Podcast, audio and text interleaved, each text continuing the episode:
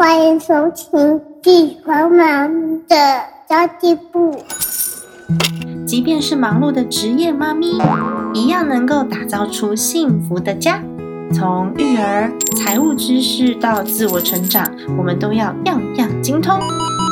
我是精算妈咪 Sandy Two，我会在这里透过自己自身经验的分享，以及访谈各个领域的专家达人，让你跟我一起打造属于我们自己的理想生活。Hello，大家好，我是陪你精算生活、创造理想人生的 Cindy Two。哎，大家知不知道最近啊，这种女生经期的生理用品，近年来的种类跟选择真的超多种。哎，前一阵子我在我们的社团群组里面就发问说，哎，有没有人曾经用过这种环保的经期用品？没想到意外的引来很热烈的讨论。想说，哇塞，原来这么多人知道哦。我们现在的选择不再只是卫生棉、卫生棉条了，还有什么月亮杯啊？月亮碟片、月亮碟片，哇，这个字我每次会念错。月亮碟片、什么月经裤等等的这些用品出现了以后，其实可以减少很大量的垃圾，而且我觉得是给大家一种更舒服的体验。毕竟一片卫生棉啊，我那时候看了一下资料，我发现一片卫生棉它要被地球分解，居然需要五百年呢。其实我们小小的动作就可以保护地球，这是改变一个习惯而已哦。那最近呢，在 Her Attitude，就是大家知道我们的那个女性创业支持协会，我们呃在这个协会当中呢，有很多的女性创业家朋友，我也在这个协会里面认识了今天的来宾。我认真的使用了他们家的月经裤两个月，然后我觉得那个神奇的抗菌布料。太有用了！吸血之后居然没有异味，而且很透气。我那时候一用完，我超兴奋，就跑出来跟我弟弟讲，是弟弟不是妹妹哦。我要跟我弟讲说：“哎，弟，我跟你说，他这个月经裤居然没有血的味道。”我弟说：“我不想知道。”当天晚上我也直接是使用了这个月经裤，去健身房的时候也直接穿，然后我就觉得哇塞，大解放！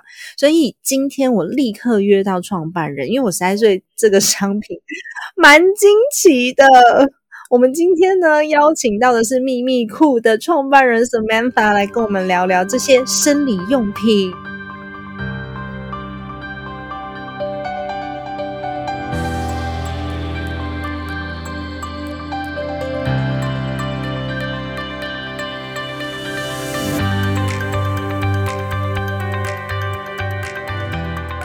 Hello Samantha，Hello，大家好，我是 Your Secret 秘密库的 Samantha。那呃，非常开心可以透过 Sandy Two 的节目来跟大家认识。不过我我刚刚要补充一下，Sandy Two 的弟弟实在是太有实验精神了，居然说好啊，没有味道，那不如我们来倒个螺蛳粉。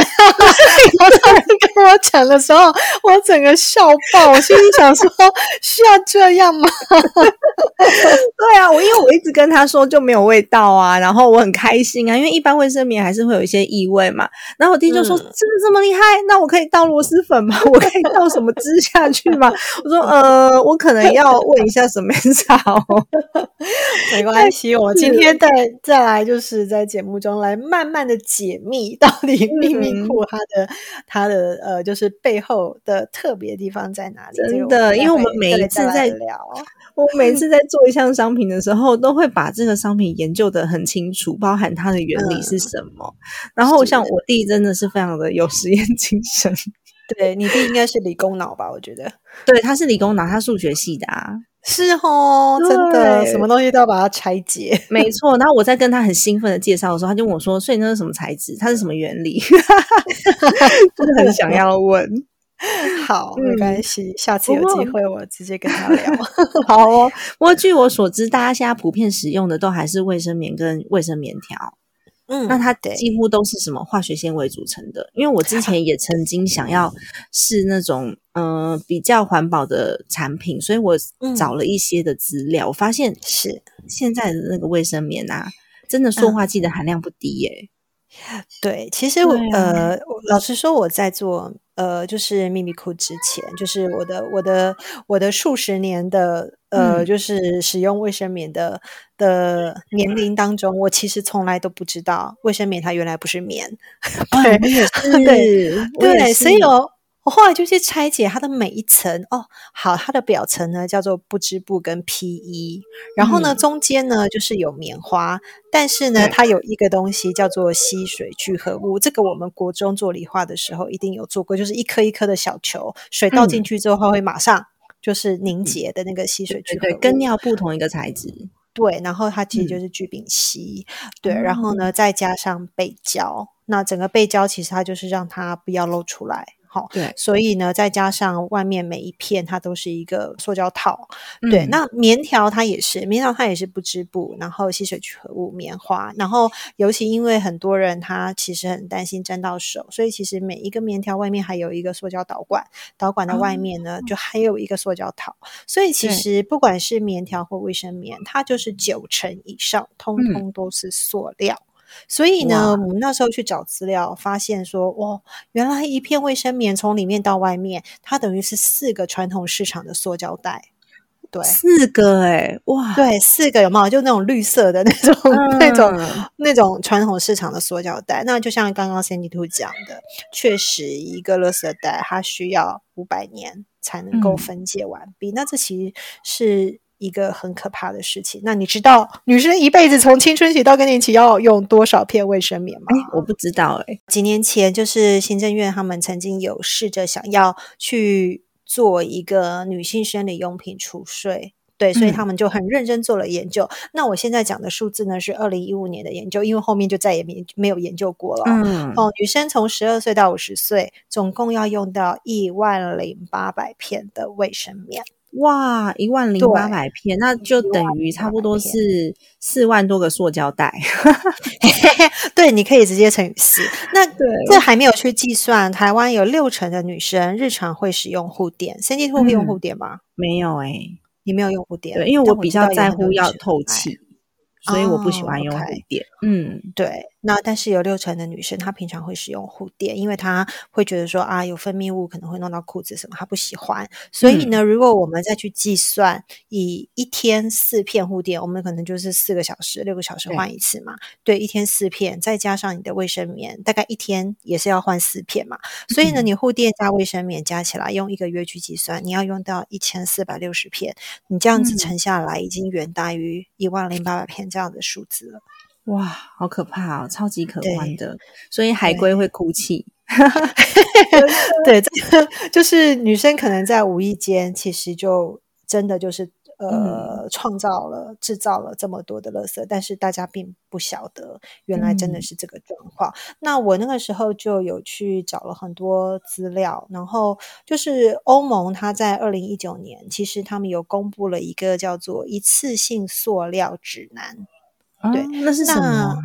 它其实应该说，因为欧盟它对于就嗯。是海洋环境保护，它其实走的比较前面，对，所以呢，它在二零一八年的时候，它已经先公布了一个就是叫做十大造成海嗯。洋污染的原的东西有哪一些。嗯那其中呢，女性的卫生棉跟棉条它是第五大。好、他们那时候去看，就是整个英国的海岸线去做那些就是呃净滩的时候，发现女生的卫生棉跟棉条其实非好非常的多。哦对，非常的嗯夸张。那所以呢，他们在塑料指南的时候，他们就是在出厂贩售的时候，它上面嗯会有两个标签。那那个标签呢，就是第一个不可以丢到垃圾，呃，就是不可以丢到马桶里面。嗯然后第二个就是，他就画了一只海龟在海嗯里面，然后上面有棉条跟卫生棉的图案。然哇后他其实他的意思就是呢，就很像那个现在很多香烟的外盒会标嗯示告诉你这个对肺有伤害。那嗯他们等于说，在卫生棉跟棉条的上面，它就会标示说这个东西它会对环境造成污染。哇，我的妈呀！哎，我真的有的时候是我们要亲眼看见，因为听到这些数字，感觉都没有没有说特别的特别的有感，因为毕竟它是一排数字。哦但是你知道，我上次去，我上次带我的儿子去那个芙蓉的海边去净滩的时候，也是我们协会的一个伙伴 Vivian 办的活动，然后我就跟着去。我们在沙滩上看见一只死掉的海龟，那那个冲击就会觉得哇天哪，怎么会？就真的是我们在我们在那个呃，可能是环保的影片当中啊，或者是一些文章当中的这些海洋污染的影响，居然就是活生生的在我的面前呢。对，然后你知道，其嗯实像之前也有人讲说，诶，可是台湾哦，应该是先这样讲好了。其实，嗯在海外，他们呃，他们国外其实很多垃圾他们是用掩埋的方式，所以他们对会有讲说，就是五百年没有办法没有办法嗯处理的状况。可是，其实台湾是属于用焚烧。焚可是，一样啊，对你塑料的焚烧，你还是会带来很多环境的破坏跟空气污染，其实是嗯一样的。对，所以我当初那时候，我记得我是二零一九年，我那时候就看到一个 BBC 的报道，就是你嗯在海里面，但是你的旁边漂浮着卫生棉跟棉棉条。对，我没有办法想象哎，我在海里面，然后我旁边漂浮着卫生棉跟棉条，应该是很漂亮的热带鱼跟海龟在旁边游 对。，就是吓死我。对，所以这这个对，所以这其实就是我们，我觉得在这样子一连串整理下来之后，才发现说，哇，其实我们女生真的可以，就是嗯每一天、天天月月啦，其实我觉得都可以在环保这件事情上，就是尽一点小心力。嗯，真的。因为其实我自己也还蛮重视这个部分，所以我之前其实有用过那个布的卫生棉。啊，对，对我用过那个布的卫生棉，可是嗯其实。呃，那时候那时候的问题就是因为比较早期一点，他那时候的问题就是它的缝边呐、嗯，旁边很不好洗干净，就中间很好洗干净，可是那个缝的边边就都会有颜色在上面。对，对，所以我后来就真的比较少使用了。因为嗯。布棉它的设计，它其实在吸水层那个地方比较没有办法像呃月经裤它的吸收量这么多，对，因为它哦。还是属于布料，对，嗯。所以呢，等于像等于就是你一天还是得要换到四个到五个的布棉嘛，对，对，然后你可能嗯。就在外面，你就是要把它带回家，嗯，没错。那所以就是我只有在家才用。对，那所以就是现在呃吸血月经裤它可能就是在这个部分，它一样是不明的概念，你可以清洗重复使用，但是它的吸水效果就是会好比较多。嗯，那我上次在那个社团里面，我看到好多人，就是我们自己的那个团购社团，大家在讨论月亮杯跟那个月亮碟片啊。嗯那如果说是使用这个东西，我自己个人我没有勇气用，因为我觉得它好大一个哦。我是我是生过小孩的人，我还是觉得这个要怎么塞进去？所以山里兔是想要了解，就是到底现在有哪一些就是生理用品？对，没好那错呃，应该我刚刚其实大概也有讲到，就是目前台湾的女生啦。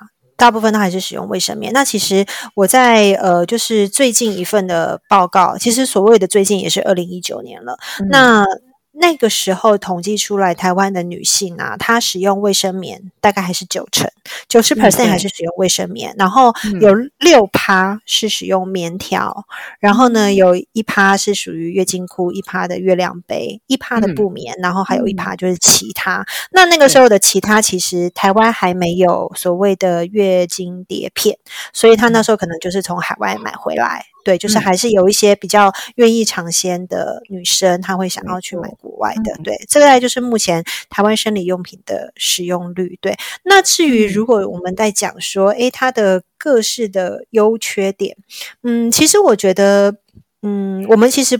其实，虽然虽然说卫生棉跟棉条它不是这么样的环保，但是其实我们也不用帮它污名化，因为其实我在今年二月份的时候就有发动了一个活动，那那个活动就是在土耳其大地震的时候，那我那个时候的主题是。月经不会因为天灾而停下来，然后你捐卫生棉，我送秘密裤的活动，嗯。那那个活动其实在当时有非常非常大的回响。哦，那那个回响就是，呃，虽然卫生棉跟棉条它是属于一次性的呃塑料的商品，它确实对环境造成污染，可是我们要去想的是，在水资源相对珍贵的地方，新型的这种生理用品它其实完全不适用。好对为什么耶？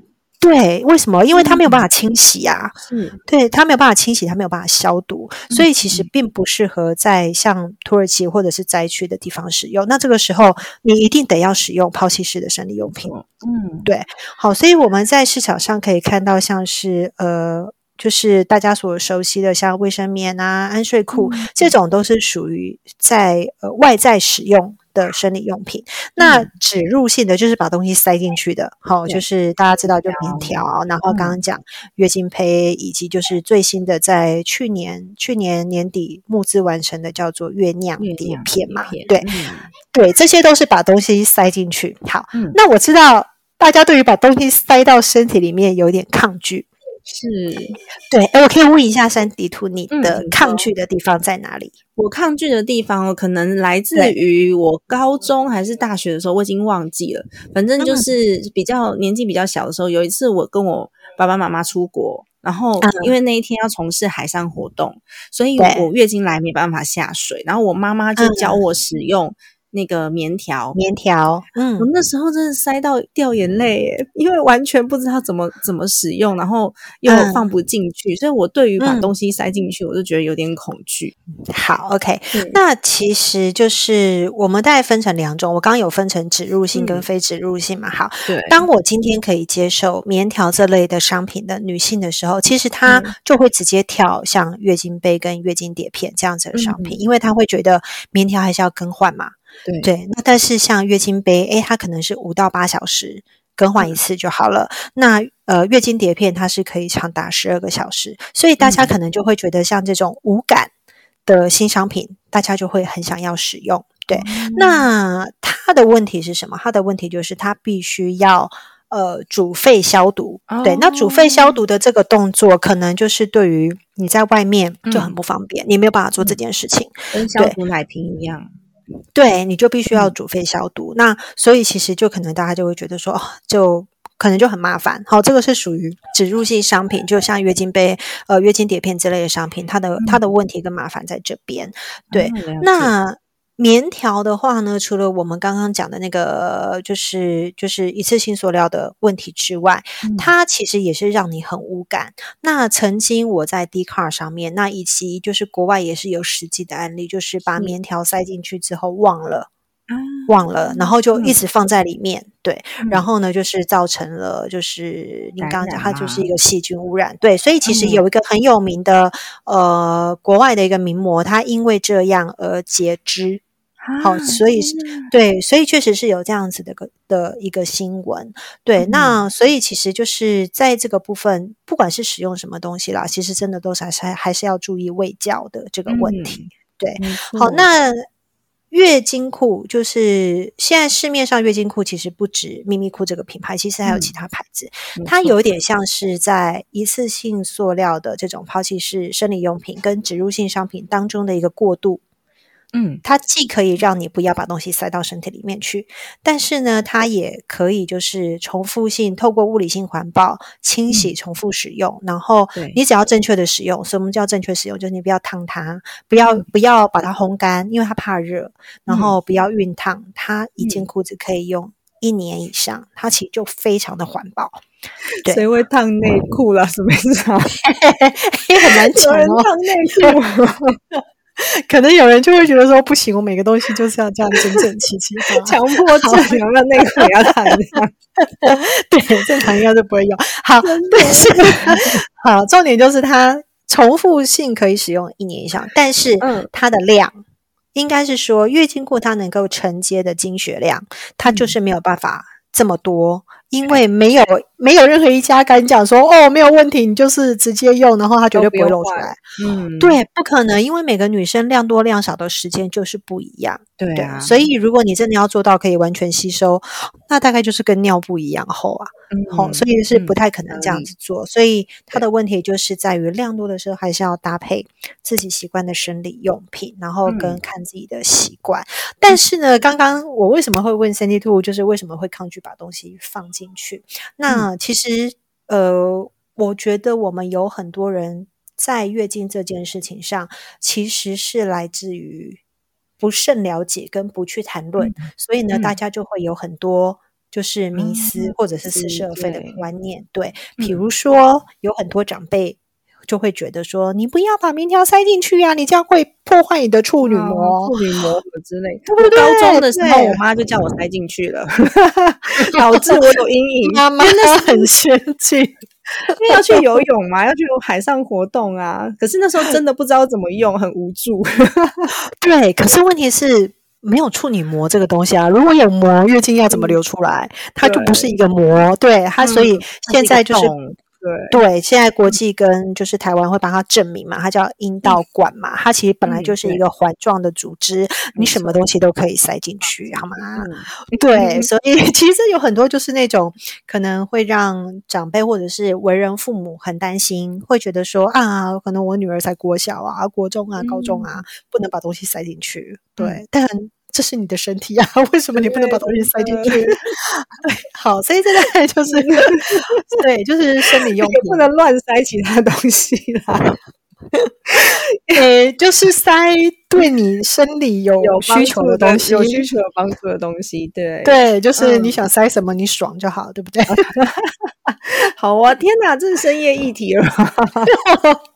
好，这大概就是我们在讲分析一下，就是现在这些东西。那当然，我觉得。还是属于就是你自己评估完之后，觉得诶，配合你的你的生活习惯、你的个人卫生习惯、你的方便性、你的环境，然后来挑选合适的东西。对，我觉得还是要试试看啦，因为我其实就是因为那个高中的时候有一个阴影在，所以我一直有抗拒这件事情，我就没有去试过。不过我妹妹有试，然后我妹妹就是用那个月亮杯，所以她这次请我从台湾带月亮碟片去给她，因为她住在英国，然后我刚好是是是。暑假要去找她，她就请我去买，啊，刚好那个康氏没有卖，她有展示品，我就去捏了一下，我说哇，跟我的手掌心差不多大哎，对，但是它好，它就是可以。捏捏捏捏成就是小小的，然后会塞到那个耻骨的地方，然后就是它可以承接。对，这其实这东西就是要练习啦。因为我知道有很多人在使用月亮杯跟那个呃，就是月经碟片的时候，可能还是会常常塞不对位置，然后血是直接流出来的。对对对对，所以它这个真的要经过多次的训练跟跟练习，但是还是一样。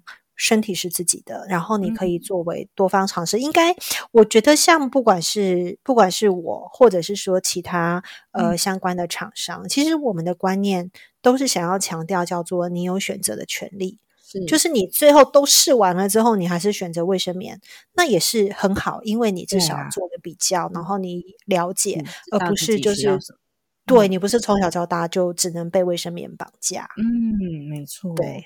而且我自己在看，就是大家在使用月亮杯跟月亮碟片有问题，是我们在清洁的时候，如果说人在外面，其实你是需要洗手的，因为你会啊，当然会去对会沾到精血嘛，对，没错，所以还是不要洗洗手。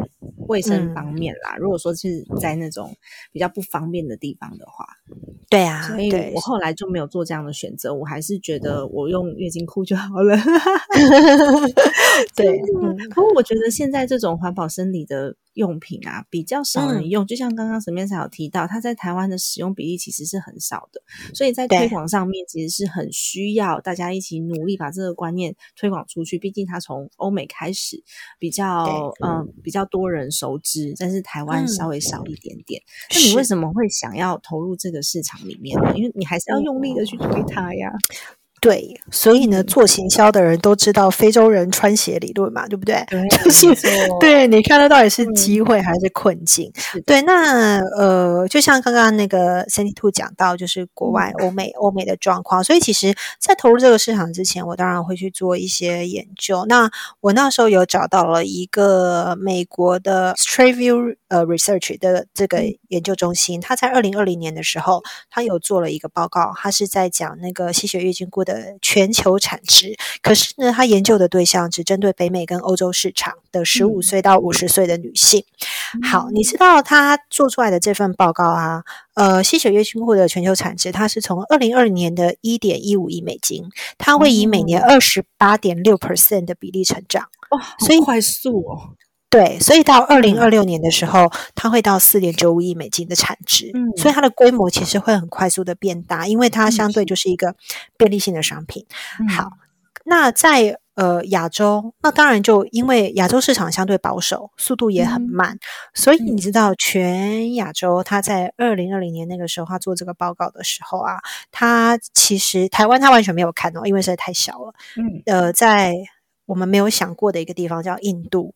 印度它有吸血月经菇的品牌，嗯，对，所以其实相对来说，就是这个市场它虽然保守、速度慢，但是我们就相对就会来看一下，就是呃这件事情跟这个商品它到底是不是走在趋势上嘛？是好，所以我们来看一下这几年台湾的政府它在强调什么。第一个，我们讲环保意识。好，对。所以呢，就是像所有的企业，现在 ESG 叫做企业显学，每一个上市柜企业都在讲哦，我要怎么做 ESG，要 对降低环境破坏，投入慈善，落实性平。对，所以其实当每一个上市柜企业它都在努力做这件事情的时候，诶，那可能像这种可以减少环境破坏跟诶强调就是让女生的职员可以更便利的商品，它就对会被注意到。对，那第二个就是那政府在做什么？当然，我们就知道说，二零三零年。它其实台湾必须要走到零碳嘛，那走到零碳之前，其实每一年都会有很多要努力的地方。好，所以呢，就是在从去年开始，其实呃，应该从从前年开始啦。其实台南它是第一个，就是呃鼓励，就是在一些地方你可以免费发放跟索取那个生理用品的、的城市。对，那在台南欸对它叫做嗯登月计划。对，嗯然后呢，在去年的时候，就是去年台北市在去年三月，呃，他就跟莱尔富合作，就是嗯国中女生每个月可以有两百块的额度去莱尔富更换生理用品。嗯诶，这个我不知我是不知道大家晓不晓得，但是我那时候就觉得天呐，台北市好先进哦。对，然后 对，然后台北捷运它是在去年的十一月，它在二十个点试办，你可以免费提供生理用嗯品，就是你就可以去要。对，那在今年的三八妇女节，对。教育部也直接宣布了，全国中等学校以下以下全部都会在校园里面提供免费的生理用品。嗯那其实有这对，这都是因为在关注什么？关注所谓的月经贫穷，然后嗯关注到说不要让很多的呃家家庭相对困顿，然后经济相对低下的家庭，因为很简单嘛，你今天你只有一百块，你到底要拿一百块去买面包，还是要拿一百块买卫生棉？一定选择买面包嘛？对，对那月经贫穷，他讲的并不是说你真的没有钱可以去买，而是嗯因为你相对来说，你可能一片卫生棉用四小时，你必须要换，你会拉到六小时、八小时，去减少你更换的次数。对，那当然嗯就会造成你很多身体上可能是健康上的一个问题。嗯对，所以其实月经贫穷就开始慢慢慢慢的会被注意到。那再来就是因为对于性品的一些重视，所以像教育部也是在今年四月二十号把这个日子定为第一个性别平等教育日。好，所以嗯其实像整个环境，或者是不管是政府在做什么，呃，企业在做什么，当大家一起投入一件事情的时候，就会变成议题，嗯然后被讨论，然后被研究。对对，所以。在我投入就是秘密库之前，其实这个产业已经我们叫做月经革命啦。其实已经嗯有很多的前辈投入啊，像是有一个呃小红帽基金会，好，小嗯红帽基金会，对对对，那个创办人那个女生林薇，对她其实就是一个很年轻的女孩子，但是她嗯在大学的时候，她就创办了小红帽基金会，去做就是月经平权，然后跟嗯月经贫穷这样子一个嗯议题。对，然后还有一个叫不小萌基金会，那它的完整名字叫做不会教小孩联盟基金会。哦，我就是知道这个基金会，嗯，对，就是你其实很多爸爸妈妈不知道怎么教小孩月经这件事，不知道怎么告诉他们性教育。对，所以嗯其实你自己经过了这段时间，你还是不会，你还是不会教。所以呢，嗯你可能就会用很多似是而非的方式跟他讲说，哦，就是穿上泳衣的地方不要给人家碰。但是为什么是这样子？对，好，所以其实就是会有很多新的教育的方式。对，嗯那我觉得他们就是在月经教育啊，跟一些正确的观念，他们可能会深入学校，然后跟地方政府做一些讲座，还有合作。嗯那所以其实像在这个礼拜。哦，这个礼拜有连续三天在华山，它就有一个很盛大的月经狂欢节。那它有很多的哦讲座啊、展览啊，就是大家如果有兴趣可以去看。然后像对这个礼拜，然后呃，小红帽它在这个礼拜跟桃园的庙宇联合，所有的庙哦，桃园的庙联合，对他们要传达一个叫做月经来一样可以拜拜。嗯有没有哦我知道，因为小时候真的是小时候我的奶奶都会跟我说啊，月经来很脏，所以你不能去玷污到神明什么的，所以月经来都不能进庙。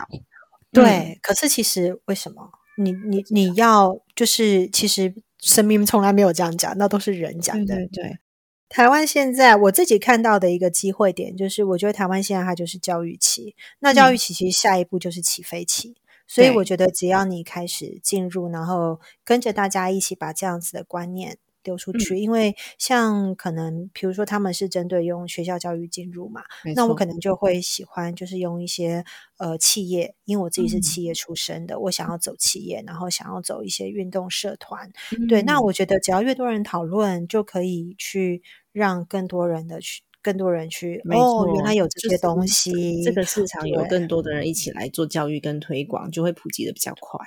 对你就是把这些东西放到台面上，不要都是在台面下去研究。对对，嗯所以这大概就是为什么也。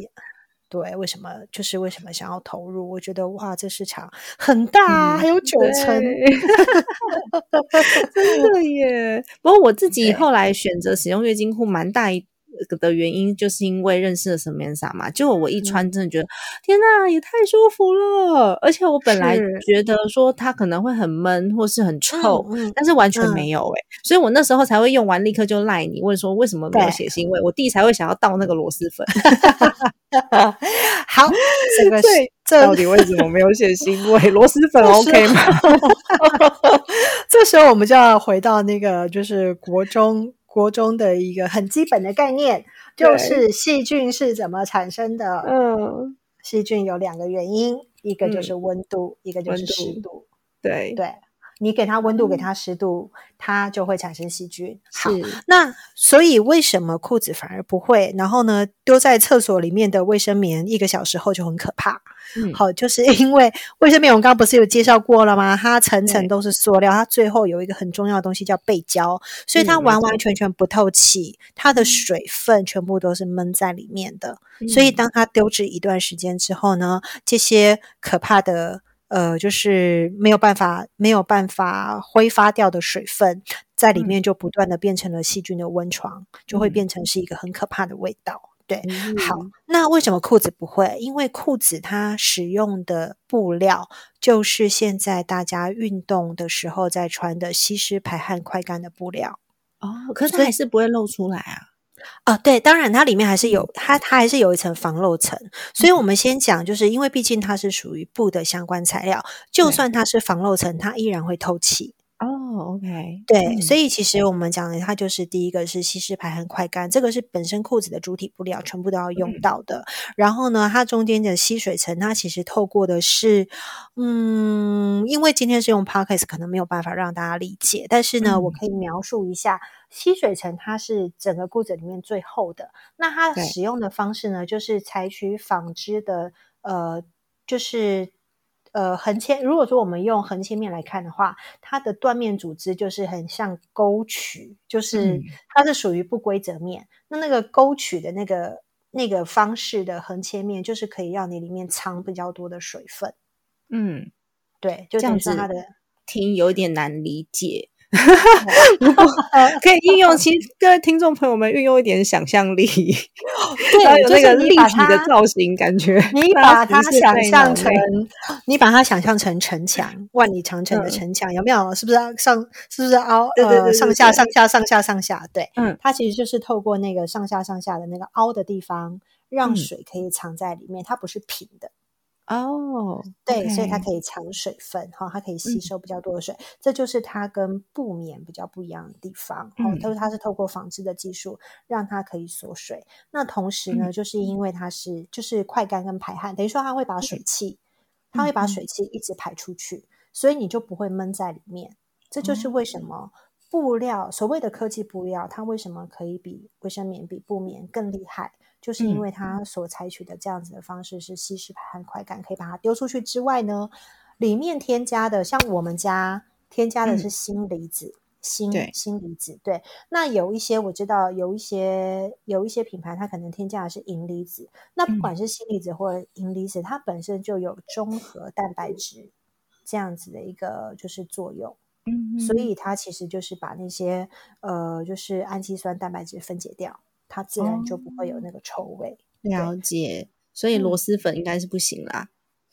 螺蛳粉吗？这个螺蛳粉的味道还是有一点重，因为基本上其实金血本身它就是没有味道的，它只有你很靠近，可能它就是一个淡淡的血铁的味道铁的嗯味道。对，那螺蛳粉本身它有点复杂，所以可能没有这么单纯。复杂一点，没错。对对对哦，对，了解。那个锌离子或是银离子在重复嗯那个重复的清洁之后，它会不会就没有这样子的效果了？呃，当然，其实一定会有，一定会有。所以其实我们应该是这样讲，就是一年左右的时间，是因为我们测试完之后，大概就是一年，你包含不断的重复清洗，它的效能可能会减低之外，它还有很多是可能包含了一个布料的可能弹性啊、纤维，其实嗯都有可能会慢慢的脆化。所以其实。老实说，我是真的不知道女生多久换一次内裤，但是半年到一年换一件也应该吧。嗯，通常内衣跟内裤都是半年到一年要换了。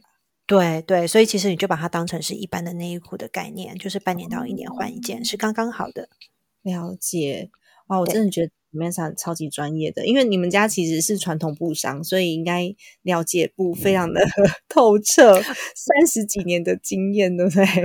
对，这其实不是我本人啦，三十几年经验是我公公，是老人家。我知道，我知道啊，就是传承来的三十几年的经验，然后也可以有各项的学习跟跟不同的机会接触到各式各样的材质，我觉得还蛮酷的。那我知道嗯有一些厂商他们的那个使用的材质跟你们家的不太一样，嗯，那你你家的好，裤子是用什么样的材质？你为什么会这样选？应该是说好，我们先讲哦，因呃，就嗯。是如果你因为像呃 Cindy Two 有在运动，所以其实你去看你自己的衣服，它大概就是会有几个，比如说它要聚酯纤维，它本身其实就是吸湿快排汗快干，对，然后它一定会加奶龙。尼龙嗯，哎，奶龙它本身是弹性，弹哦，所以其实你可能就必须要去测试你的呃，就是呃，poly 跟奶龙它彼此的比例大概要多少，它是可以兼具，就是你穿起来是舒适、弹性嗯又够，然后又嗯可以吸湿排对。汗，所以大概大家的主体的布料差不多就是这样，是。只是比例上嗯。差别是多少而已。那基本上我们家的的那个裤子的弹性是非常够的，对。嗯。然后再来呢，就是呃，我们家有一个这个就没有办法特别讲它是什么东西，但是呢，摸起来、摸起来的布料的感觉，它比较很像丝绸的滑、嗯。滑顺感，对。对，所以其实它会比其他家摸起来的材质会更舒服，你穿起来相对来说会有一点像我们讲说就是没有感觉，穿起来嗯。是、本身是舒服的，对。对，穿起好，来那至于我们中间，对，就是中间的那个关键层啊，关键层当然大家也不太一样。那只有我们家的第一层是纯棉，其他嗯家呢、一样，大部分都还是属于 poly 这样子的一个材质。那为什么当嗯初我会选择要用纯棉？是因为，嗯、我觉得以台湾这样子的一个相对呃潮湿的环境，其实纯棉接触到私密肌，它还是是属于触感上会是最舒服的。第二是。个是因为棉本身它有那个就是毛细现象，所以嗯。其实它在接触到水分的时候，它会快速的往下吸。那我嗯。希望它的表层是可以很快速的让你不要感觉到有潮湿的感觉，嗯所以它会马上的往下吸，对，然后也不会回渗。对。那至于至于中间的吸水层，那其实就是通通都是纺织的技术，所以每一家剪开都是我刚刚讲的像类似像城墙这样子的的状况，但是嗯。可能就是大家呃用的那种呃纺织的结构有一对。点点不一样，可是全部都是嗯。不规则状。对，哦那下面。就还有一层，它就是 PU 防漏层。嗯对，所以其实一件裤子大概如果我们这样的拆解的话，其实就在于你所用的，我刚刚讲的这几个成分，通通大家都一样，只是你嗯。在使用的比例上，比例上然后对，然后再来就是只有我们家的第一层是嗯。纯棉，对，那那个时哦。候其实有考量到就是台湾相对潮湿的环境，以及其实嗯。我当初本来在设定秘密裤的概念，就是我我不想做厚。对我不想做厚的原因是因为我会希望它是平常日你也可以穿，尤其在夏天的时候，你啊，可以把它、代替那个护垫除了代替护垫，它可以吸汗。哦。，对我就是觉得夏天那种湿湿黏黏胯下这种不舒服的感觉很讨厌，所以嗯其实你可以直接穿秘密裤，你会觉得它好像略厚，但嗯实际上穿起来它会一直帮你吸汗。我是不知道你穿去健身房运动的时候有没有感觉它比平常的内裤让你胯下不会有很流汗的感觉。的确是会，但是我知道它，因为因为那时候也是经期来的时候，所以我不知道嗯这个感觉是因为月经还是因为流汗，但是就是哦我觉得它算是还蛮清爽的啦。你下次可以平常日、平常没有月经的时候，你就穿去运动。因为像我哦是很习惯穿着跑步，然后、啊，反正我嗯现在就是每天都穿啦。因为我本来自己也要试各种，就是各种不同的那个那个就是材质，然后嗯跟版型，所以其实我基本上就是每天穿。那我觉得它在夏天穿的时候也很舒服，因为它是可以嗯帮你吸汗的。我觉得女生还有一个问题，嗯就是如果是说像我们是自然产的的妈妈，那有的时 候呢会有一点点漏尿的状况。没错，像我本人，因为我本人就是因为我有在，我有在，呃，我的我的我现在的主要运动是打拳，那打拳前面的暖身是跳绳，哦，所以其实我在跳绳的时候，我就会有漏尿的状况。哎、我也是跳绳的时候、诶对，弹跳床跟跳绳，可是后来运动之后有变好。对，就是一直要做凯格尔运动。好反正就是跳绳上它多多少少会有微漏尿。那嗯其实像呃，我这个商品出来的时候，其实我就有拿给我妈，我妈说你给我拿，你给我这干嘛？我跟她讲说，哎、我知道你现在没有月经，但是问题是嗯你总会咳嗽打喷嚏吧？你不知道老人家咳嗽打喷嚏的时候会诶香流吗？嗯嗯嗯嗯，对，会所以其实就算是更年期以后的妈妈们，她也可以穿。所以嗯其实她可以从青春期一路穿到更年期之后，你可以从嗯吸血到吸尿，统统都可以。哦，真的。可是我还有另外一个疑问，最后一题发问，因为我怕我又录太长，我每次都是很好奇。就是我在我现在是在家里面工作，所以我都在家使用这个这个月经裤裤，，嗯，对，秘密裤。但是呢，万一我要出门的时候，我还是会很担心，如果流量比较多的时候，我要嗯在外面更换，是不是很麻嗯烦？还是我要把它放在一个夹链袋里面包回家？哦，好好好好，我们应该嗯是这样讲哦，就是我觉得三金兔是一个很有环保概念的人，所以你会觉嗯得说，哦，好像你在外面必须要更换裤子。那嗯我这边给一般女生的建议就是，你量多的那两天没有关系，你就还是把。秘密库当成是你的第二道防线，不一定是秘密库啦，月经库啦，对，你就把它当嗯。第二道防线，就是你可能还是会使用卫生棉或者是棉条，但嗯是至少你不用担心说啊，我要是今天这个会议很嗯。长，或者是我在外面找不到厕所，对它会不会流出来？不会，因为你外面有一件会帮你吸血的裤子，你会很安心，它就是第二道防线。对，嗯。那但是像比如说。呃，就是先兔这样子的想法，说哦，我量多的时候，我完全不想用卫生棉，嗯我要不要带个两件更换？其实你只要准备一个就是透气的棉布袋，嗯，棉布袋，你就是把裤子装在里面。基本上你不要用塑胶袋，你也不要用那种就是封口袋，因为像嗯这种它都是属于不透气的。那个不透对气的袋子就会让你的裤子回到我刚刚讲的，臭是吧？你给了它，对你给了它温度跟湿度，你闷在里面。对哦，但是如果它是一个透气的，就是像棉袋，哦，棉嗯袋的话，它其实就是本身它的一个功能就是会会让水汽蒸发出来。那它对，那其实就是让它会变成是一个呃，就是干干的状况。那本身干掉的血液，它其实就有一个抑菌的功能。你回到家，嗯你重新洗就好了。哦，原来如对此。嗯，了解，哇，实在是太开心了！因为我自从穿了这个裤子之后，我就整个惊奇在那边蹦蹦跳跳。因为我跟我弟其实是感情算是很好，然后我们两个都在家嗯工作，所以我就一直不断的跟他分享，然后他就一直翻我白眼，因为他说这些我都不想知道。男生应该要知道啊。对啊、没有女对朋友就这样，真的是。对，没有，你跟他讲 说，你跟他讲说，以后我可能会生产男生的哦，因为男生可能也会有射护线的问题哦，男生的裤子都会黄黄的哦。这我就真的不是，这我就真的不知道了。OK，现在很谢谢 Samantha 跟我们分享那么多啦。那因为我真的蛮喜欢这个秘密裤的，所以我有跟 Samantha 讨论说，哎，是不是我们可以给就是社群的伙伴或是听众朋友们一点点的粉丝的优惠，然后让大家也可以有这样的体验。可以呀，这当然是没有问题。对，那我可能就是会给三 D Two 一个就是专属的折扣码，那就是让大家在如果是要购买的时候，在我们的那个优惠折扣就是输入 cnd two 八五没有问题。OK，那我会再把那个折扣码放在资讯栏位给大家看正确。没有问题。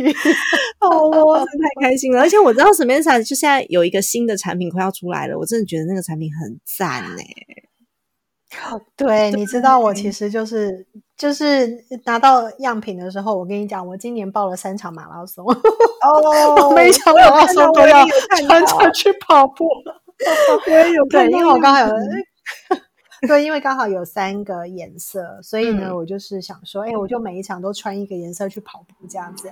对，那它它的好处就是在我其实哎。我的跑酷是真的给专业跑者试过的，然后它就是里面就是秘密裤，外面呢就是那个跑酷的材质，所以它就是非常的轻，然后轻盈，然后呢也是透气排汗，然后就可以直接穿，不管你是跑步也好，健身房也好，甚至钢管舞。今天 有人跟我下单说，因为他有在跳钢管舞，他觉得很适合酷哦。对啊，可是现在都还出来了，现是六月底才会出来，对吧？对，那到时候我们搞不好有粉丝想要的话，六月底也可以再来跟大家推广。可以呀，嗯，我觉得好方便的，尤其是出来，对，有去健身或是跑步的人就会知道 有多多真的，而且你。你在家穿，像你看，你现你像你在家里，你在家里工作的时候，你是不是就是也是随便穿啊？你今天要出门去买个东西，你就还是得要换裤子。我跟你讲，穿那个裤子，你就 直接你完全不用换裤子，你就当家居裤穿，而且连内裤都不用穿。对，你就睡觉、做事、下楼、运动，同一件裤子直接解决。因为我只看过样品而已，所以我很期待我们的食品生产出来是什么样子。那今天真的很谢谢 Samantha 跟我们分享了这么这么多。那我刚刚有讨论过，我们的那个折扣码嘛是八五折，对不对？然后请输入 Sandy Two 八五 S A N D Y T W O，然后八五，这样好吗？好啊，OK，好的，谢谢 Samantha。那我们今天节目就先到这边结束喽。家庭理财就是为了让生活无余，分享这期节目，让更多的朋友透过空中打造属于自己幸福的家。我们下一集再见，拜拜，拜拜。耶